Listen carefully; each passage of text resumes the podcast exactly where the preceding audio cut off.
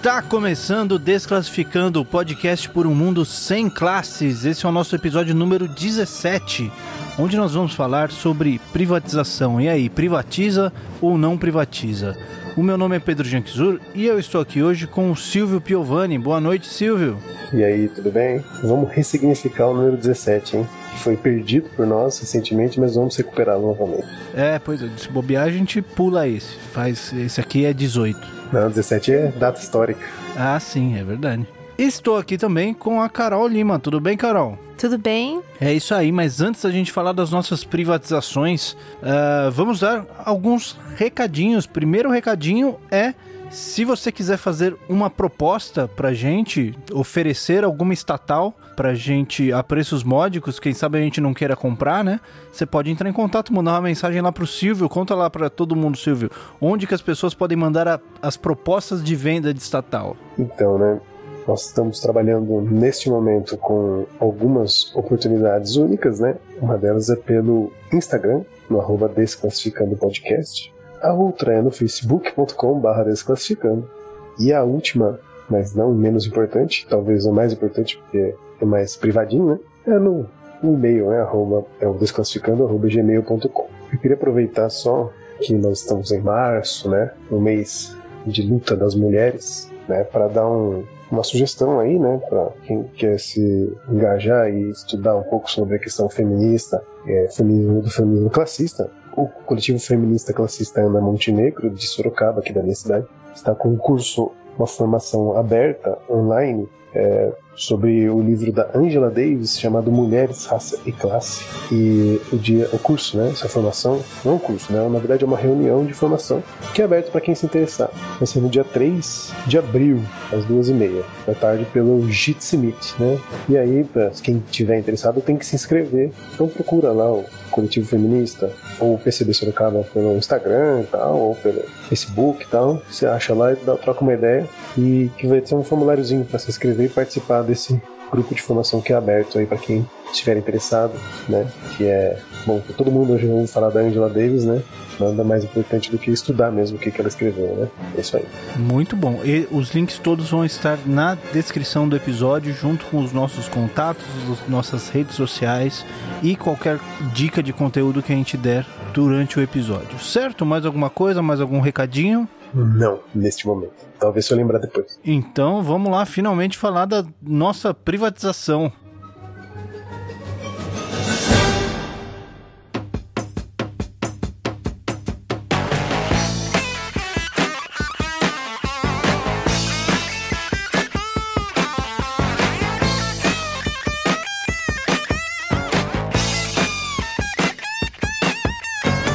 A solução pro nosso povo eu vou dar.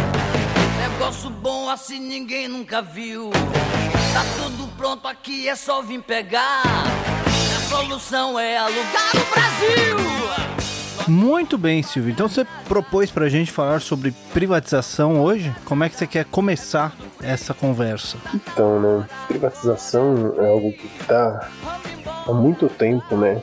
Na, nosso, como assunto da moda no Brasil, mas agora o governo Bolsonaro voltou com tudo, né? Não que anteriormente, principalmente com o Temer, não estivesse tão em voga esse assunto, né? Mas acho que é muito importante a gente é, entender que esse assunto voltou à tona, né? Por que, que eles estão falando tanto disso, por que, que querem colocar uma privatização generalizada no Brasil, quais os efeitos possíveis disso, né? E fazer uma análise com relação à questão da atual, por exemplo, dos preços de combustível internamente aqui no Brasil, como que isso tem a ver com a privatização. Então a minha ideia era a gente trocar uma ideia mesmo sobre isso, fazer uma é, sobre acho que esses, esses quatro carros-chefes do governo federal, né? Quer, quer privatizar a Petrobras, quer privatizar a Eletrobras, quer privatizar o Correios, quer privatizar o Banco do Brasil e ainda, curiosamente, se diz patriota, né?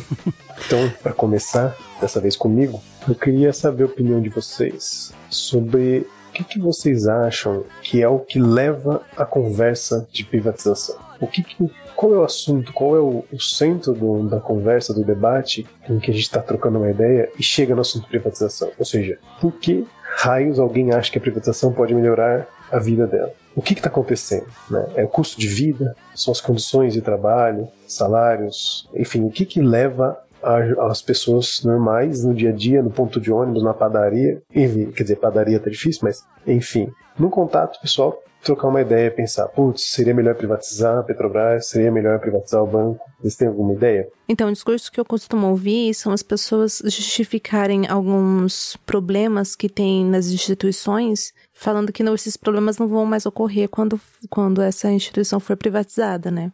Mas tipo corrupção, é isso? Também, problemas de corrupção, problemas de administração, é, tem aquela cultura de ah, o funcionário público não trabalha, é, o, o, funcionário público tem muita regalia, por isso que não funciona, mas é sempre uma discussão bem superficial, assim, nunca é, mais profunda sobre o, o, real, o real problema de cada instituição, porque tem problema, né? Tem, tem muito problema, mas eu, isso eu não acho que seja a privatização que vai resolver. Muito pelo contrário, né? É, o que eu costumo ouvir muito é meio nessa linha, assim, uma linha de que a gestão pública é muito ineficiente, que a gestão particular é mais eficiente por, por se concentrar no lucro, então você tem que enxugar gastos e otimizar os processos e pelo, pelo fator de, da concorrência, né? Se no, no caso, por exemplo, de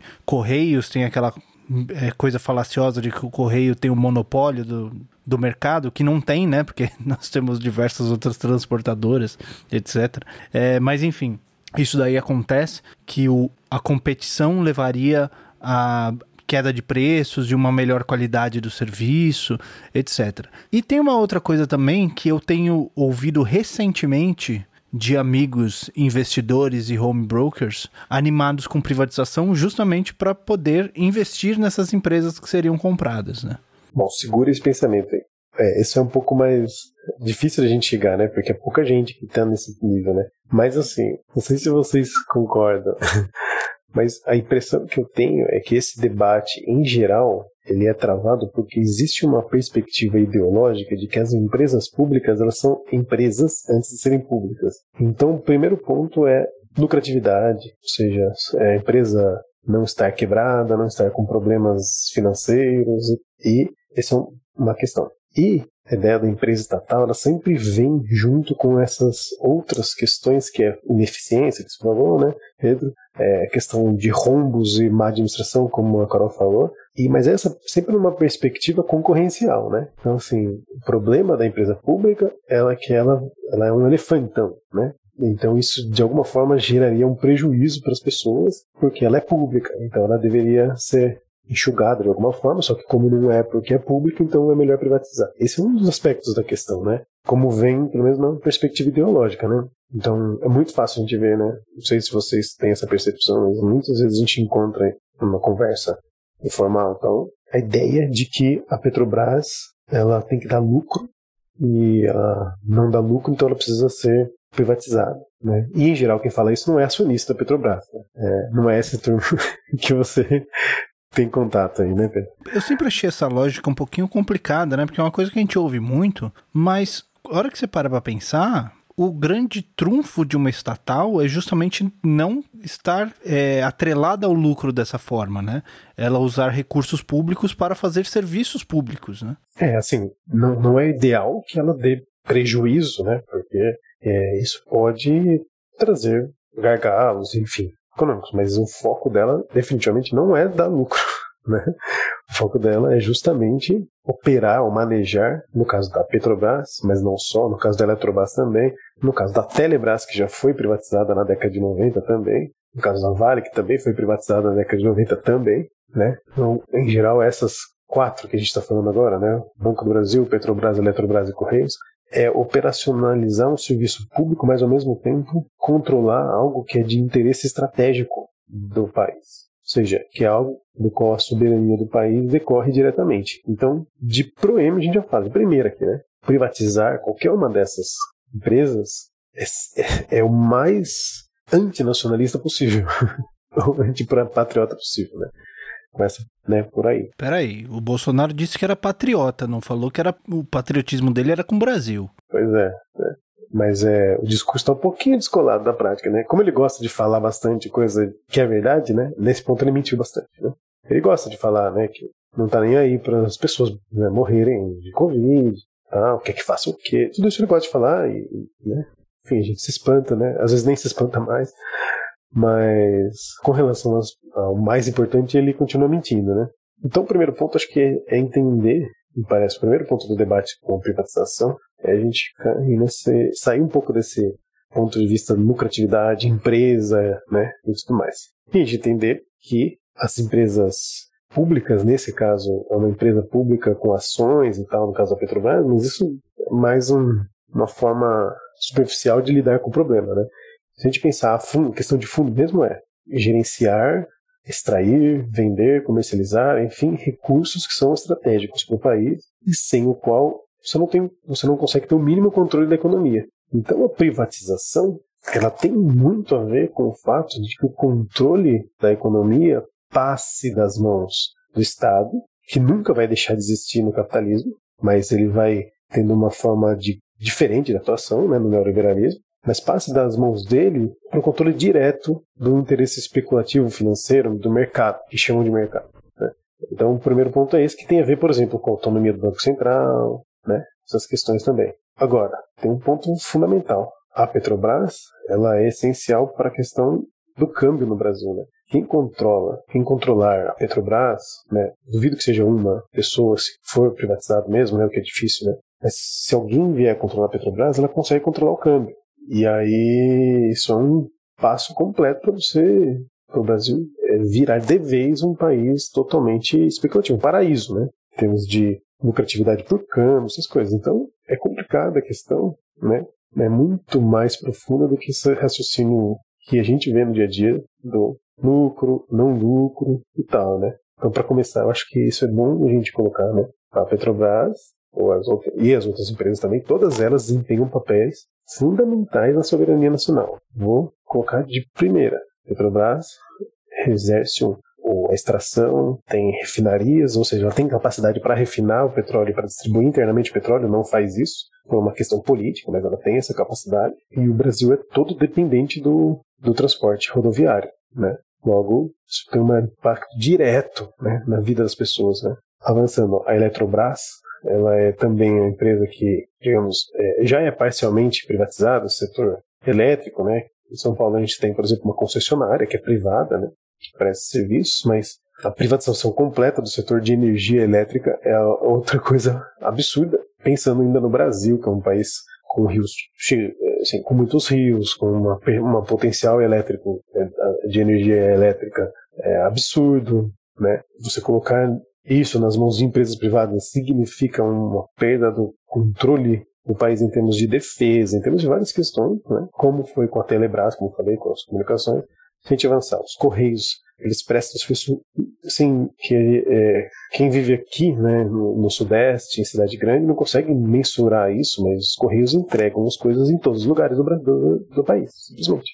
Entregam tudo. Então, assim, é, é o que permite a comunicação não só a comunicação, eles têm um mapeamento do país que permite uma série de políticas públicas de vacinação, de deslocamento de insumos para várias questões de, de, atendimento humanitário. Tem uma, uma, uma, questão muito lógica nesse ponto. Os Correios eles são um centro nevrálgico informacional do país. E, por fim, o Banco do Brasil, que é uma, um, uma empresa pública que tem condições de interferir na economia diretamente através do oferecimento de preços de financiamento menores, juros menores, remunerações daquilo ali menores. Temos de, de contratos bancários, mas também temos de investimentos, em termos de funcionários né, do banco, tá, os salários de trabalhadores do, do, daquela categoria. Então, essas quatro somadas, que são cereja do bolo do Paulo Guedes, né, privatização, elas simplesmente representam aí é, é, o caráter de, de, de, soberania do país.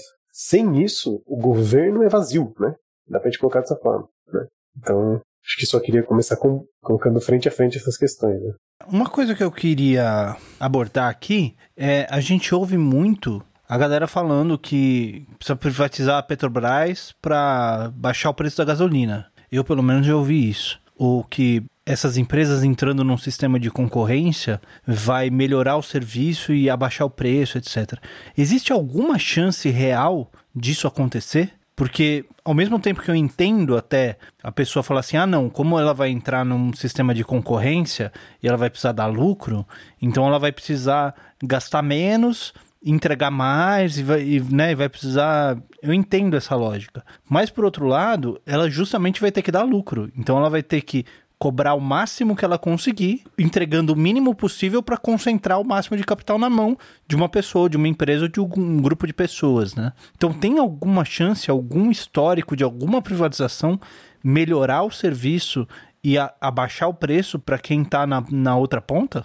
Então, o histórico vai depender do lugar, né? O Brasil, eu entendo que não. E alguns setores, eles são tem uma característica tão específica que é impossível ter concorrência. O caso petróleo é isso. Dá para a gente até fazer um paralelo, por exemplo, com a questão da telefonia. Porque quando foi privatizada a telefonia, teve uma empresa que adquiriu a toda a malha de, de fiação que já estava passada, já tinha todo esse know-how, digamos assim, né? Que ela, ela pegou, comprou aquilo, né? Por exemplo, a Telesp foi virou telefônica, né? Isso abriu o mercado para outras e tal. Só que a questão é, a inserção nesse mercado é tão difícil porque exige um investimento gigantesco, exige uma série de questões aí que não é qualquer empresinha que consegue é, disputar, que não faz nenhum sentido entrar para concorrer, faz sentido entrar para formar um monopólio, um oligopólio, porque precisa ter um lucro garantido. Por que, que a empresa vai investir um monte correndo o risco de perder esse investimento? Não faz sentido. Então, sendo um tipo de exploração de serviço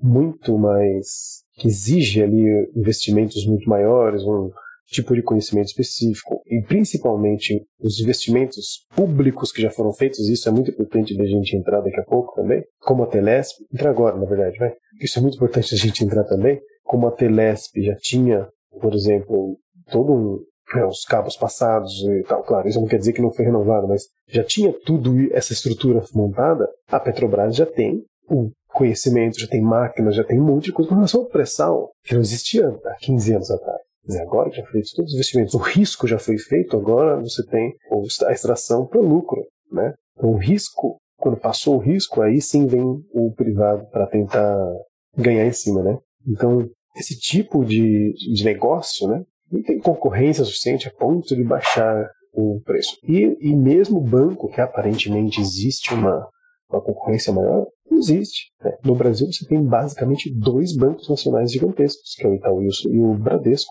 É, você tem mais um banco é, internacional que é forte, que é o Santander, e é isso. Sim. Em termos de concorrência, bancos privados são isso. Não tem muito, não tem outros bancos que competem aí. E aí, nesse ponto, você não tem exatamente uma concorrência. Você pode até falar, ah, estou mudando de banco e consegui um melhor no outro ali, mas no todo, o preço é muito fácil de ser regulado. Né? E só tem dois concorrentes. Então é justamente também pela existência de não concorrência que é mais ainda essencial a existência de, do, do poder público é, intervindo naquele tipo de, de atividade econômica. E o Correios também se fale. Né? Quer dizer, os Correios é, é literalmente uma privatização para subir preço. Ele não tem assim, não tem, não tem nem ninguém tem nem a coragem de tentar explicar que vai baixar o preço com a privatização dos Correios. Não, não faz nenhum sentido. Simplesmente faz sentido porque o preço dos Correios é mais barato do que o preço das empresas em geral. Então, a privatização dos Correios é justamente para tirar o concorrente mais barato. Ponto. E, claro, sempre herdar todo o know-how da empresa, todo esse toda a estrutura, enfim, né? o capital que já existe, né? A estrutura da empresa que foi investido com serviço público, com dinheiro público, né? alcançado aquilo com investimento do povo, né? Com dinheiro arrecadado do povo. Então, não tem, né? Não tem esse histórico de que a privatização vai melhorar. Se a gente for falar então da no caso do combustível, também não faz sentido, porque o preço do combustível não tem nada a ver com a Petrobras pública.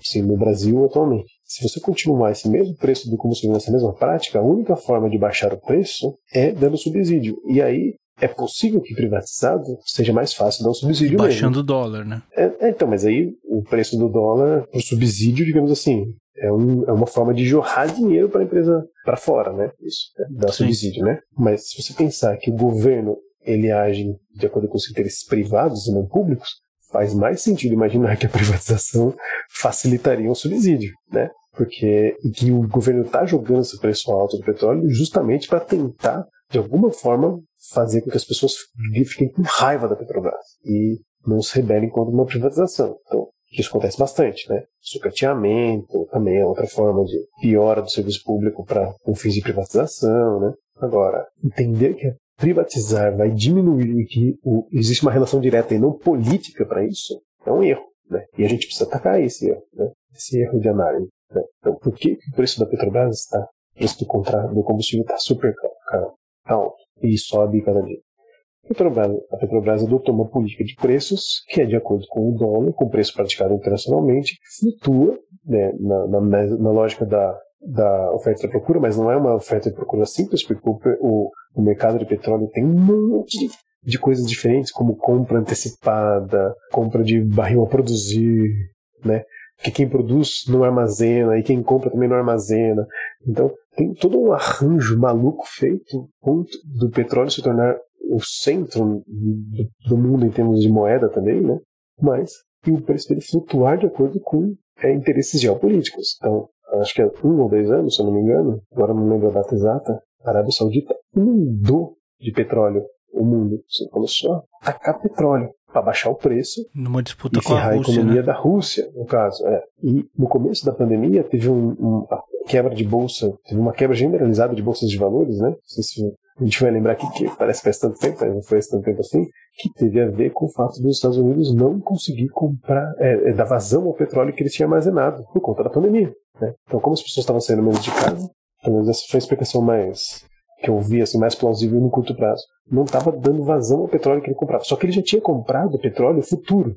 E a obrigação era do próprio Estados Unidos receber esse petróleo, porque não tem custo de armazenagem, é caro, quem vendeu não tem que armazenar. Então isso deu uma, uma zica, porque ele parou de encomendar o petróleo futuro, porque parou de, de, de distribuir. Então, assim, isso não, foi uma generalização de bolsa caindo por tudo quanto é lado. Então, isso mostra que o preço do petróleo, se não for controlado pelo país, ele simplesmente vai disparar de acordo com o humor dessas questões internacionais. Agora, uma coisa é o Chile, que não produz petróleo, precisar comprar fora, e aí ele está preso ao preço internacional. Outra coisa é o Brasil, que tem uma produção gigantesca de petróleo, é um dos países com maiores reservas de petróleo, tem um monte de refineria que está ociosa, inclusive vendendo pela metade do preço, né? e importar petróleo preço internacional. Então, assim, é, o Brasil não faz isso por uma, por uma deficiência de produção interna, faz isso por uma manobra política suicida de um governo que quer afundar a economia do seu próprio país. Ele está lá para isso, né, para servir o interesse especulativo de uma burguesia parasitária financeira que não é só nacional, né? não é só daqui, ela é de fora. Na verdade, ela é de Miami, né? Mas esse é, é um ponto que eu já ouvi é, algumas coisas nesse, sobre esse assunto, dizendo que o Brasil teria condição de ser autossuficiente com relação ao petróleo, com relação a combustíveis e gasolina, e ele não o faz para atender a interesses do mercado internacional, né? Tem alguma verdade nesse, nesse tipo de análise ou ela é uma simplificação? Não, é uma simplificação, mas tem, um, tem verdade. Não é só para entender o interesse internacional, mas é o interesse é, de investidores nacionais também. Então, primeiro que assim, a Petrobras ela sempre teve ações, mas ela, de anos para cá, da época do Fernando Henrique Cardoso para cá, ela começou a ter ações vendidas na Bolsa de Nova York. Quer dizer, quando você passa a ter ações vendidas na Bolsa de Nova York, você passa a não controlar mais a quantidade de ações vendidas, assim, então passa a ter acionistas com grande poder de decisão ali dentro, a empresa ela perde o foco principal dela, que é garantir a soberania energética do Brasil ela vira automaticamente uma empresa que serve a dois senhores. Pode ser ao, ao, ao, Brasil, que é o maior acionista, mas ele é o maior acionista por pouquinha coisa. E se a gente pensar que o andar da carruagem nos últimos anos, nas últimas décadas, é de concentração de capital, e os grandes investidores estão cada vez men em menor número, a gente vai sempre notar que isso vai significando maior o controle cada vez mais concentrado também dessas empresas. Mas é claro que tem um monte de pormenores aí, mas um monte mesmo. Então você tem, por exemplo, um interesse direto dos Estados Unidos nisso. Né? O fato do Brasil vender ações na Bolsa de Valores americana não é à toa. Isso é uma pressão americana, por exemplo, porque isso autoriza legalmente os Estados Unidos a exercer uma pressão imperialista no sentido da, da investigação por corrupção, por exemplo. Então, os Estados Unidos têm um, o FBI, tem um burô no escritório feito para fazer investigações relacionadas à corrupção, enfim, coisas assim. E uma das assim, exigências legais é que o, o, aquela empresa tenha algum contato, ou seja, comercialize para os Estados Unidos, tenha algum contato com a economia americana. Comercializar na Bolsa de Valores dos Estados Unidos é uma forma disso. Então, com isso, os Estados Unidos se sente legalmente livre, legalmente dentro da lei deles, é claro, mas assim, livre para tocar o que quiser dentro da Petrobras em termos de investigação e tudo mais. Né? É claro que assim, a gente sabe que não precisaria da lei, mas a lei ela vem dando, ela dá um suporte de legitimidade para esse tipo de coisa. Né? Então não é só interesse de investidor, porque o petróleo não é apenas uma mercadoria. O petróleo ele é a mercadoria estratégica do mundo, ainda até hoje, ainda hoje. Então, ele tem muito mais a ver com soberania, com geopolítica, do que com interesse econômico. Claro que tem interesse econômico também, isso não quer dizer que não tem. É, eu não consigo entender muito bem a relação do preço do, do aumento do preço do petróleo com o aumento do preço do álcool. Tem algum tipo de, de relação? Isso eu vou ter que dar uma olhada específica, né? De cabeça assim, eu não sei dizer pra você não. Mas, assim, primeiro que eu acho que tem a ver com demanda, né? Eu imagino. É. Parece que estão se aproveitando, tipo, ah, aumentou, então vamos aumentar isso aqui também. Eu tenho essa impressão, sabe? Que eu acho que quando aumenta a gasolina, o pessoal corre pro álcool, e quando o pessoal corre pro álcool, aumenta o preço também, né? Então, eu acho que isso pode ser, né? Pode ser, mas eu acho que não adianta. Eu acho que tem que subir o preço, porque senão a galera não compra gasolina.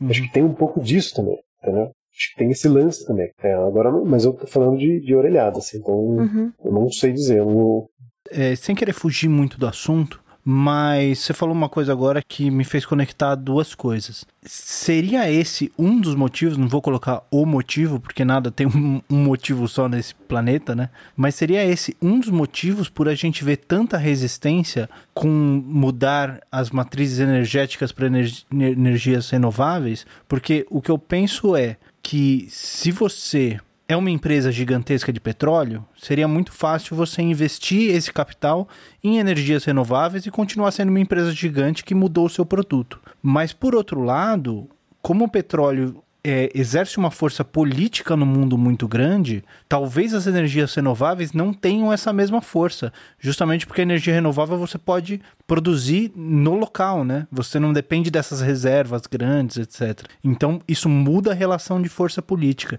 Seria esse um, esse um dos motivos porque você tem tanta resistência dessa indústria do petróleo e tanto lobby e tanta criação de desinformação, etc. Então, é, Claro que tem coisas complexas, como você mesmo falou, não é o único motivo, mas a gente, politicamente falando, né, em termos de interesse, a gente pode colocar dessa forma assim. Você tem toda uma indústria desenvolvida em torno do petróleo. Né? Você tem muita, muita, muita coisa que depende desse, dessa mercadoria e tudo mais, né? Nesse momento atual. Agora, é o que você falou. Se você tem um produto que ele é essencial, central para qualquer economia no mundo, e ele não é central à toa, ele é central porque foi transformado em um, recurso central para toda a economia do mundo. E você, ou poucas pessoas, controlam o fluxo dessa mercadoria, ou seja, são monopólios, aí você tem até, eventualmente, a Rússia com uma força política por conta do petróleo. O Brasil poderia ter, né, se fizesse, exercesse porque o papel que lhe cabe ali, né, como um país soberano. Você tem a Venezuela que sobrevive só por causa do petróleo, por exemplo. Então você tem alguns contingentes, mas isso não atrapalha em nada o fato de que, estruturalmente falando, é, o petróleo é colocado como uma mercadoria central, justamente porque quem controla, controla mais ou menos controla a economia do mundo.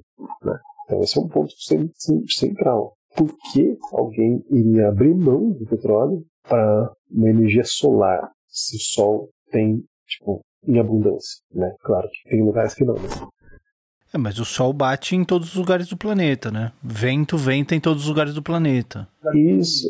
É, é exatamente isso. Quer dizer, você não tem como controlar, você não tem como estocar né, o Sol. O vento, de repente, até dá, né? O que falavam.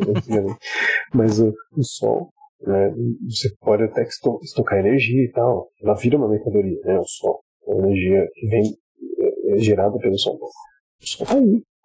Você precisa do, do aparelho para captar, né? O petróleo não, petróleo é um recurso mineral finito. Então, por que, que alguém vai abrir mão disso? Então tem tudo a ver com isso mesmo. Esse controle, me parece, tem a ver com o poder. O poder tem a ver com essa lógica de produção, de controle do, recurso essencial para a existência de todos os países. Então não é nada à toa. Né? Claro que as coisas não acontecem num plano diabólico de alguém, tá? não é assim. Mas a conformação né, das contradições que vão se gerando através das relações entre países e tal, nesse sentido.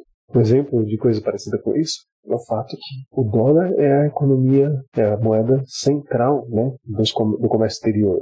Então, se você fizer um comércio do Brasil com o Japão, tem que ser por dólar, não é entre a moeda brasileira e a moeda japonesa. E isso não é natural, digamos assim, não surgiu isso espontaneamente. Isso é imposto, né? Imposto um interesse geopolítico de quem controla essa moeda. Quem controla o dólar? Quem controla o dólar? É os Estados Unidos. Então, se ele é o único que tem o poder de imprimir dólar e criar dólar, ele controla a demanda dessa moeda e a oferta dessa moeda, que é a moeda que é central no mundo para efeitos de comércio exterior, que é a moeda que tem mais lastro, é a moeda mais confiável. Não faz sentido alguém comprar real só para comprar dólar, né, se for pensar nisso. Né? O real ele é muito mais, é, flutua demais o preço do dólar. Né? Ele é uma moeda pouco confiável nesse aspecto. Né? O dólar não sempre pensando que o dinheiro é mercadoria também. O dinheiro não é, ele não é, ele é uma coisa que ele não representa, ele não é aquele dinheiro, né? Ele representa um valor, mas ele é uma mercadoria que você compra, né? E você compra outras coisas com ele também. Né? Então ele tem um, um valor ali que tem a ver com a escassez, tem a ver com o controle, com a procura, tem a ver com tudo isso também. É a mesma lógica que segue o petróleo, por exemplo.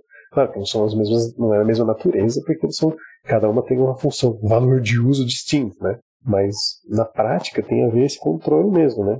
E isso faz com que você evite energias alternativas, como você evita moedas alternativas. Você não, né? Mas para um país resolver fazer comércio com o outro sem usar o dólar, é, isso é uma afronta a interesses dos Estados Unidos. Então você precisa ter bala na agulha para fazer isso, que é o que a China está fazendo, tentando fazer com a Rússia agora, por exemplo. Que é o que a Rota da Seda, a nova Rota da Seda que a China está construindo, é um dos alicerces para essa ideia da China de não usar dólar nos seus comércios exteriores. Né? Então, a China está tentando fazer com que a moeda dela seja central também, né? pelo menos em alguns polos. Então, veja, tipo, isso não é simples de fazer. Mas quem controla o, o recurso central controla a economia. A gente, em tese, não precisaria comprar dólar. Isso é artificialmente imposto. Então tem a ver também com essa questão do petróleo. Eu queria também falar sobre é, uma coisa que eu acho que tem muito a ver com a privatização, que é a questão do sucateamento dos serviços públicos, né? Que o Silvio já, já usou essa palavra agora há pouco. É uma questão que eu acho muito interessante, assim, porque eu, eu tenho um, sistema na minha cabeça, né? Tenho uma ideia de como isso funciona. E, de novo, eu não sei se eu estou simplificando demais a operação do negócio. Mas eu penso que, por exemplo, a gente tem uma demanda, né? Então a gente tem uma demanda, por exemplo, por energia elétrica. Todo mundo precisa de energia elétrica. Então aí a gente faz, é, concorda que por meio estatal a gente vai é, fornecer energia para todo mundo. E aí a gente faz investimentos para colocar essa, essa é, geração e distribuição de energia, tudo isso no lugar. Aí, depois disso, você tem. Na verdade, acho que eu estou misturando algumas coisas. Tem, tem dois, dois tipos de serviço que eu quero falar. Mas aí você tem a colocação de, de concorrentes, né? Dessa daí. No caso da energia elétrica, nem tanto, mas no caso do correio, por exemplo, você tem outras, outros concorrentes que vão entrando na jogada. Aí. É, o que eu entendo é que existe um lobby dessas empresas justamente para parar investimento público na empresa estatal deixar a empresa estatal o pior possível, justamente para que a opinião pública dessa empresa fique cada vez pior e que gere mais mercado para essas empresas privadas, até que em último caso você tem essas empresas se oferecendo para comprar essa empresa estatal por quase nada, porque a opinião da maioria das pessoas é que aquela empresa é uma porcaria, por mais que ela tenha toda uma infraestrutura instalada, né? Parênteses. Esse nada também é público, porque é no Brasil foi as privatizações em geral são financiadas pelo BNDES. Ah, sim. Mais essa ainda. Ainda tem essa. O risco é público. Então é mais ou menos esse, esse sistema que eu enxergo. É uma coisa parecida também com o que a gente tem com saúde e educação, né? Você tem um lobby muito grande de grandes empresas que lucram muito com isso, para que a saúde e educação públicas sejam sempre uma porcaria para continuar gerando mercado para eles, né? Porque se a educação for pública, por que, que eu vou colocar meu filho numa escola privada? Se a saúde pública for boa, para que, que eu vou pagar um plano de saúde, né? Até que você tem agora, você tem esse lobby gigante para que as empresas privadas possam vender vacina, né? Para vacinação contra o Covid não ser um bem público, ser um bem que vai gerar lucro para essas empresas. Né? É, no caso da saúde e da educação, isso tem, isso eu acho que ganha até complexidade, né? Porque assim, a saúde e a educação pública nunca vão deixar de existir, né? E nem é interessante que deixem de existir. Porque existem aqueles alunos, por exemplo, que não vão ter condições de ter uma aula privada, mesmo com um voucher, que eles precisam da escola para não morrer de fome, por exemplo. Isso existe também, né? Esse é um exemplo só, né? Mas existe. E no caso da saúde, porque o SUS banca a saúde privada. Banca, literalmente. Então, se, gente, se você for num pronto atendimento público, normalmente não é um enfermeiro concursado que vai te atender. Normalmente é um enfermeiro contratado por uma organização social, uma OS, que é uma terceirizada, né? Que paga um salário de merda normalmente, né? E que normalmente faz um superfaturamento das coisas, desvia uma grana ferrada. Tem aqui em Sorocaba tinha, tinha até conselho fantasma nas, nas OS que, que geriam, né? Os pronto atendimentos e tal. Então, veja, é serviço público, é dinheiro indo direto da prefeitura para uma empresa privada da saúde pública, é, da saúde. Né? Então, tem a questão do convênio, então você tem aqueles convênios bem fajutos que cobram pouco dinheiro e não cobrem nada. Tem, né? Então a ideia também é essa. Então, você, mas é mais complexo que isso, né? O SUS ele tem que existir. Sem o SUS, a, saúde privada não existe também. Então esse é um ponto complexo, né? De, de se entender também. Agora, as outras áreas é também complexo, mas é complexo de uma forma um pouco diferente, no meu entender. Né? Então você tem o sucateamento como uma das formas de baratear o preço daquela é, empresa pública que vai ser privatizada e fazer com que as pessoas exijam ou aceitem a privatização de acordo com o serviço público bosta que ela vai prestar por conta do sucateamento, né? que nada mais é do que um desinvestimento. E ao mesmo tempo você tem um outro aspecto que é o seguinte: essas empresas só são interessantes de ser vendidas se ela tiver uma estrutura mínima ou básica ali anterior ao sucateamento, ou pode ser né, concomitante com o sucateamento. Né? No caso da Vale, por exemplo, que foi privatizada na década de 90, era uma empresa que dava lucro absurdo, dava lucro para o país, isso é absurdo. O valor pelo qual ela foi vendida foi um valor é, a preço de banana e ela não era uma empresa sucateada. Não era. Ela era uma empresa que dava muito lucro. Né? Então, o sucateamento ele normalmente tem a ver com o serviço público. Né? Se a empresa presta um serviço público, então tem um sucateamento para vender. Você usou bem o exemplo dos Correios. Então a ideia é os Correios prestarem serviço de uma forma cada vez pior para as pessoas olharem e falarem: meu Deus, tem que privatizar essa porcaria. Né? Essa é uma das, das ideias do sucateamento mesmo. E aí você não contrata mais funcionários, a galera vai aposentando, você não repõe funcionário, você não paga salário, deixa a greve estourar e fica a greve aí. Foda-se. Né? Quer dizer, são várias formas de sucateamento, tão direto como indireto. Você não, não investe em equipamentos para as pessoas conseguirem fazer trabalho e tudo mais. Enfim, então tem isso aí. Então varia um pouco da área e tal, mas tem essa complexidade que você mesmo falou, né? Ao mesmo tempo que tem o sucateamento, tem que ter também uma estrutura básica, porque o capitalista que vai comprar aquele negócio, ele não quer ter risco nenhum. Aliás, inclusive como eu falei, em geral no Brasil, o privatizador ele pega recursos do BNDES. O BNDES financia a venda do, do ativo público. Isso é uma, uma insanidade, mas é verdade. Né? Então o cara não quer ter risco nenhum, de maneira nenhuma. Então ele vai pegar o quê? Ele vai pegar aquela estrutura que está pronta. Então, ao mesmo tempo que tem o sucateamento, ele tem também que ter uma, uma estrutura minimamente aceitável ali, porque senão não vai ser interessante o cara comprar. Não esqueçamos, a Petrobras tentou vender alguns postos, fez leilões aí o ano passado, em 2019, que não deu bom, cara. Não conseguiu vender. Não conseguiu vender. Porque não é simples, não é qualquer um que consegue comprar para extrair petróleo do pré-sal, entendeu? Então, assim, você tem várias questões que envolvem isso. Agora, é importante a gente pensar isso. A questão do sucateamento, ela é assim, acho que é mais. que dá mais raiva, né? Porque as pessoas vão de fato sofrendo. Acho que é a mais perversa, né? É chantagem mesmo, né? Porque é, é um desvestimento, é, as pessoas vão sofrendo com a piora do serviço e, e você sabe, mesmo que você saiba que é um sucateamento, você não tem muito o que fazer. Okay? É o que está acontecendo agora com o Banco do Brasil. O Banco do Brasil começou, há uns anos atrás, começou a fechar agência pra caramba, começou a pôr juros mais caros do que a concorrência, para várias, coisas. Agora abriu o um programa de emissão voluntária. Quer dizer, é literalmente uma implosão por dentro da empresa. É a empresa se, se suicidando. tipo, então, assim, é muito pesado isso, né? Mas é uma, isso totalmente focado na privatização. E isso mesmo quando alguém, mesmo falando, voltando, por exemplo, para a saúde, isso mesmo quando não está em vias de privatizar. Só para gerar mercado, né? É, isso entra tanto na, na lógica do mercado. Isso aí acontece por via de lobby mesmo. De empresa pagando campanha de político, pagando para defender seus interesses. Eu acho que depende da área, né? Então, por exemplo, se você pensar, por exemplo, na educação e na, na saúde, para mim, é, é lobby totalmente, porque não vai ser vendido. Né? Pensar, ninguém vai vender a saúde pública de uma cidade. Não, você pode até vender um hospital, vai. Mas não, mas não, em geral o que se vende é a administração do hospital, é, é o orçamento que, se, que é vendido. Né? Então a, a, o sucateamento vem sempre nessa, nessa perspectiva ideológica de que ó, agora vai entrar aqui um, uma administração privada que é eficiente e que vai gerir melhor, blá, blá, né? Então tem esse, essa ideia aí, Que tá, no, no, no, por trás da questão.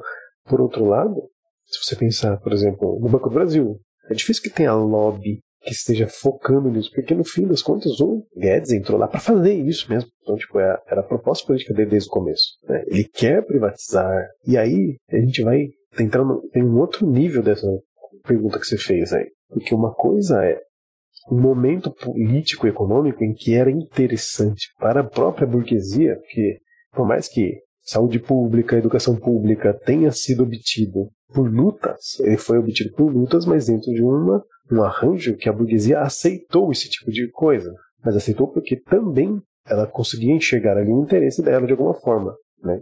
Então não foi uma concessão no sentido de bonzinho. Né? Por mais que, que tenha sido conseguido por luta, a implantação do projeto foi por meio do, de um Estado burguês que fez de acordo com as próprias regras e os próprios interesses. Né? É isso. E a gente consegue pensar, por exemplo, aí, na previdência pública também, né? nesse, nesse ponto.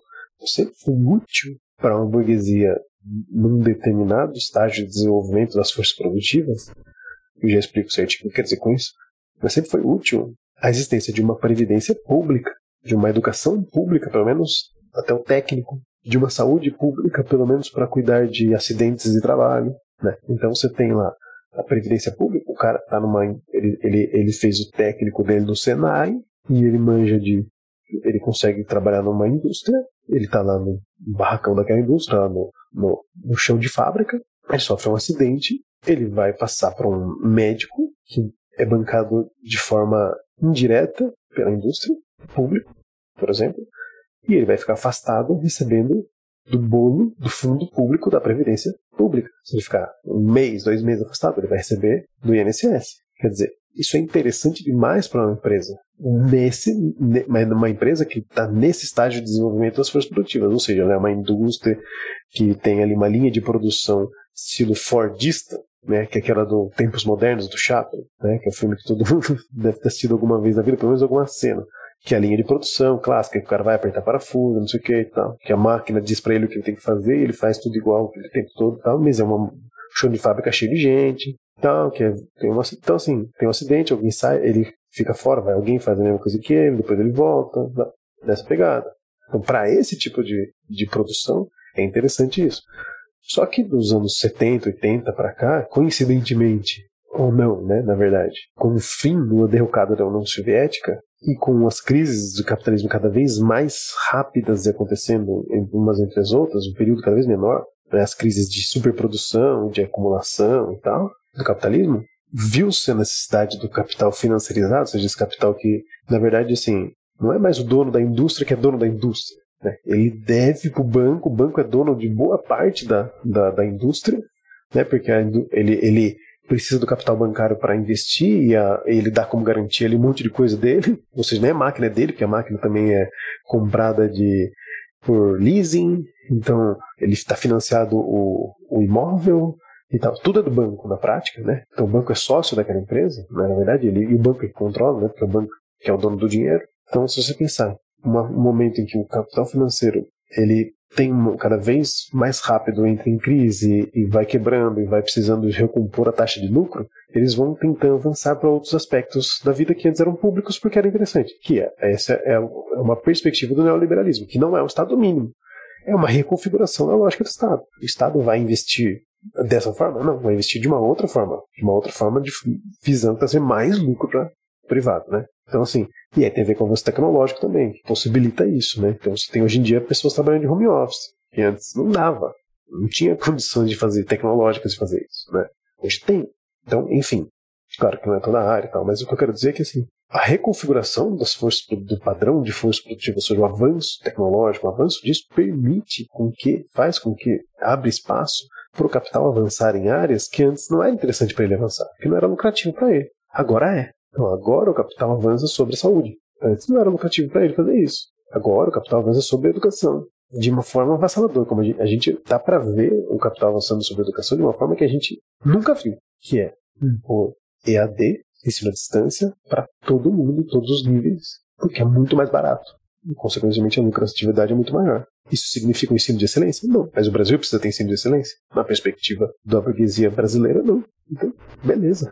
Né? O que eu quero dizer é que, assim, também tem a ver com isso, sabe? Tem a ver não só um lobby, mas tem a ver com a própria reconfiguração e necessidade do capital. Porque conforme vai diminuindo o tempo entre as crises do capital, conforme vai concentrando cada vez mais capital em menos gente, isso significa uma diminuição da taxa de lucro, que é uma tendência natural, entre aspas, natural, porque o capital não é natural, mas tendência normal do capital, é com cada vez mais rápidos períodos de expansão e retração, expansão e retração. E dentre as medidas de, de tentar frear essa redução da taxa de lucro está essa de avanço do capital sobre outras coisas, porque o capital precisa investir e recuperar esse investimento com um valor maior, né, com mais valor, sempre. Então, ele vai tentando de todas as formas. Não tem uma lógica racional por trás, né? Como eu já falei várias vezes aqui no podcast.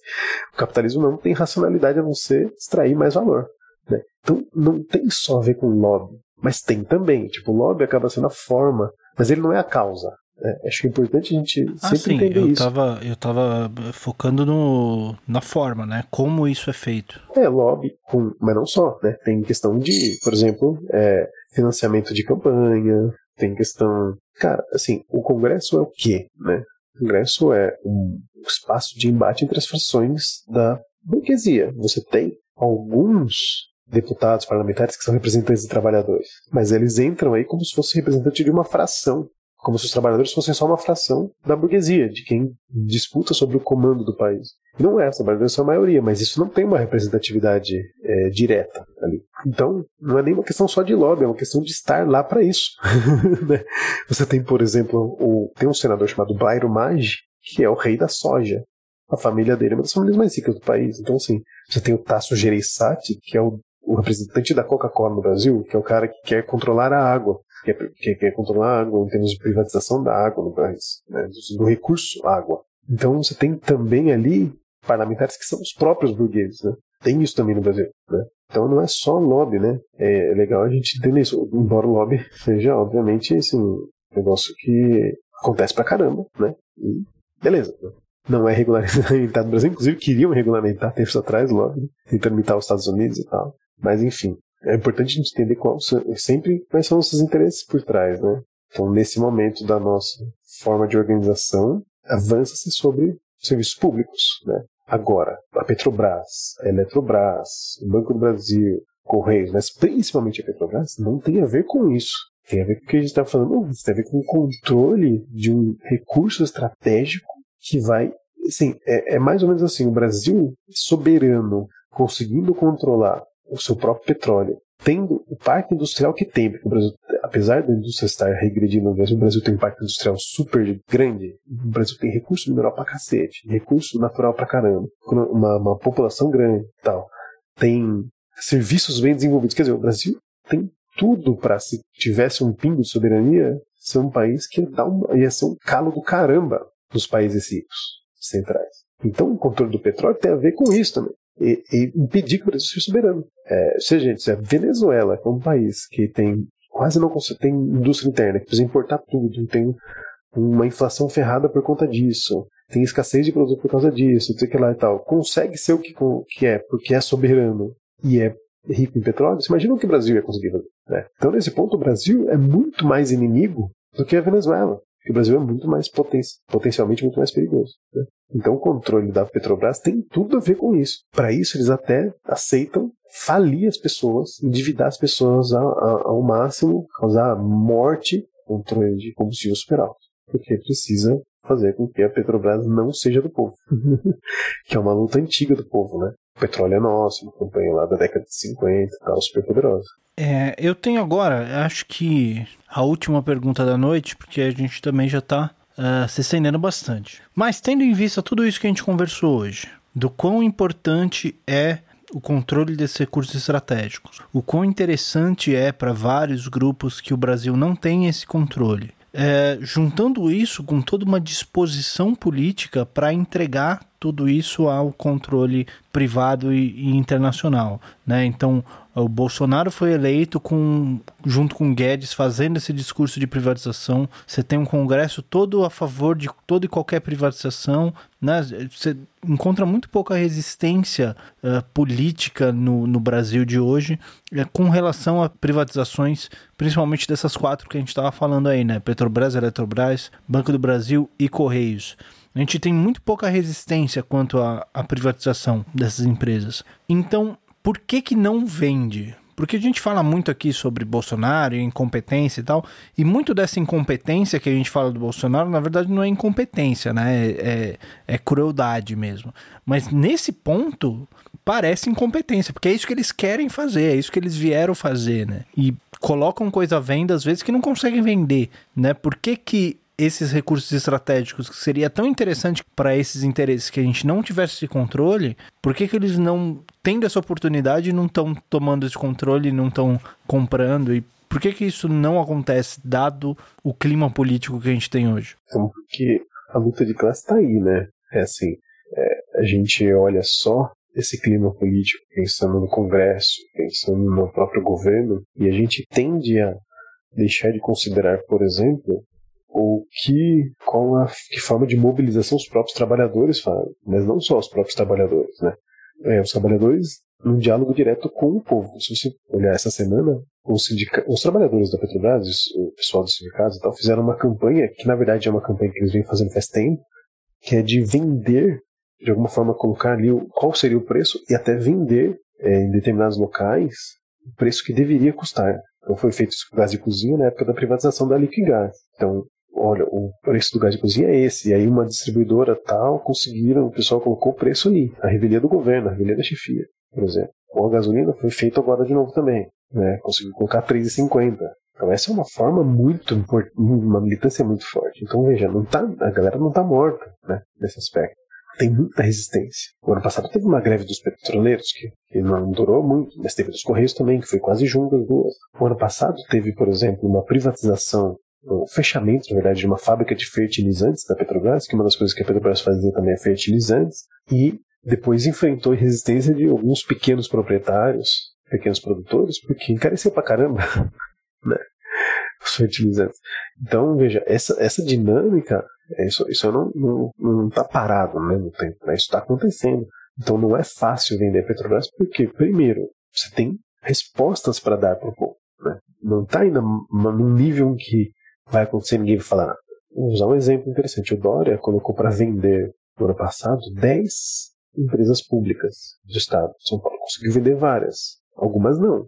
Né? E algumas não por conta de uma mobilização dos trabalhadores. Então, assim, é que isso, a mobilização de trabalhadores não aparece na mídia. Então é difícil da gente ficar totalmente sabendo disso, mas isso existe. E para participar desse tipo de mobilização tem que estar dentro de um partido ou a gente consegue se informar? Como, como faz? É, normalmente essas mobilizações são feitas, são feitas pelos sindicatos, né, pelos trabalhadores da própria empresa, né? Mas você consegue apoiar de alguma forma, né? Então você tem, por exemplo, tem um programa de podcast que chama Faixa Lise, que é ele é um programa assim, feito com o apoio direto da, da Associação dos Engenheiros da Petrobras. Então lá ele sempre está recebendo. É, ele faz entrevistas com pessoas de esquerda em geral, né? Fala, fala bastante, muito bom o podcast. Na verdade, é um programa que virou podcast, mas muito bom. E sempre estão diretores dos sindicatos dos petroleiros falando lá dessa, dessa associação de engenheiros também.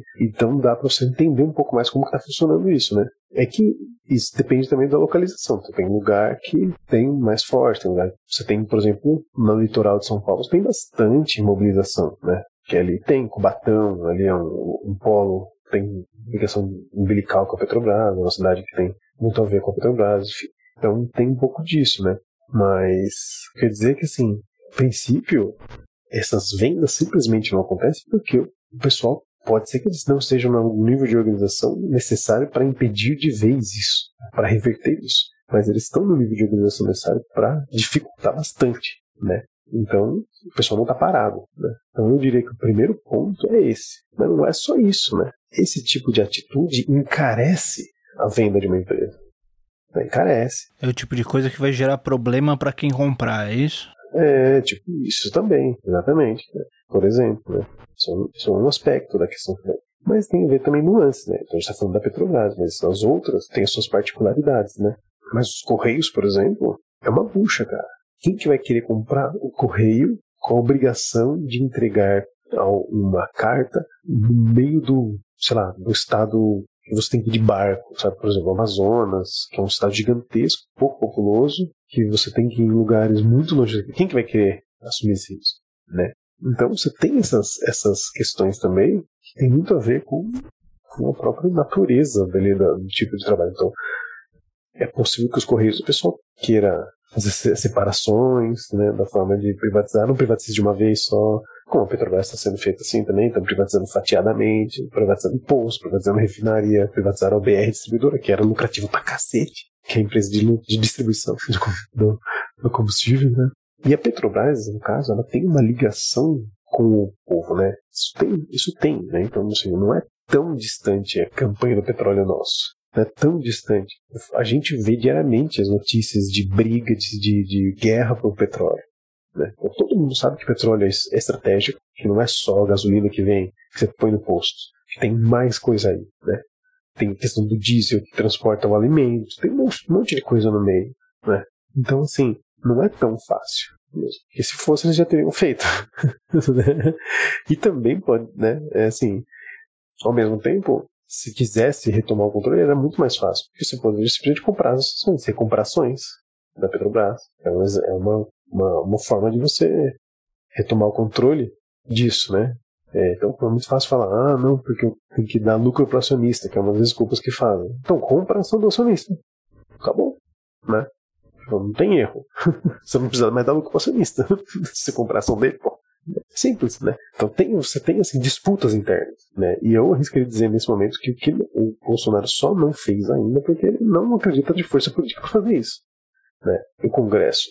O Congresso é, é uma coisa complexa, né? Porque ele é ao mesmo tempo representativo de frações burguesas, mas as, primeiro, a burguesia nunca está unida em torno da mesma coisa, de uma forma fechada. Segundo, você não tem gente suficiente de boa vontade para fazer isso. Os congressistas vendem o seu apoio.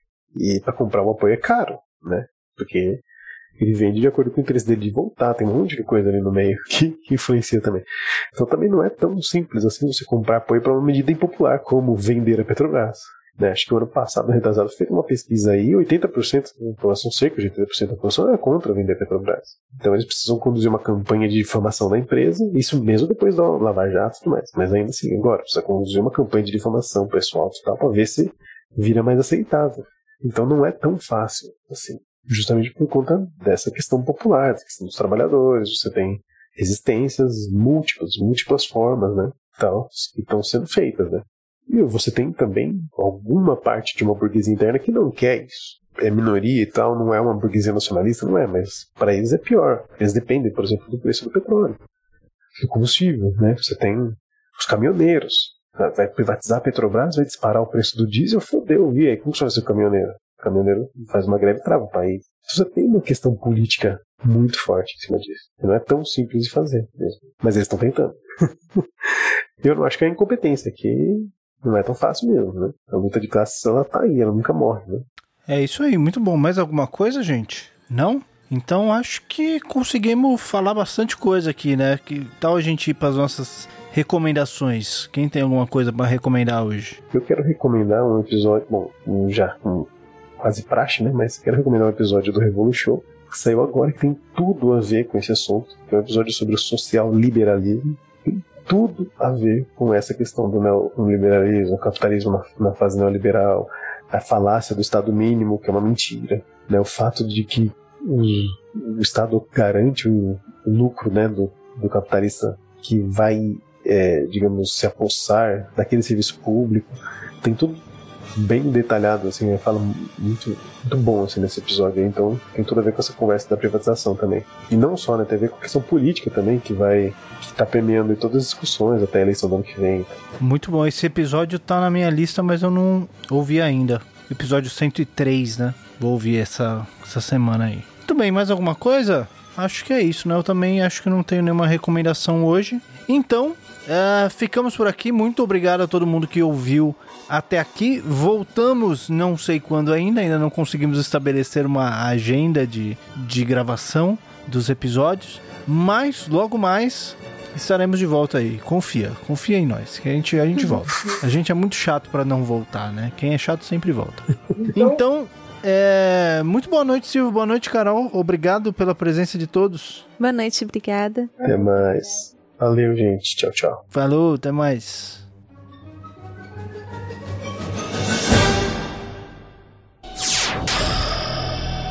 Semibreves, edição de podcast.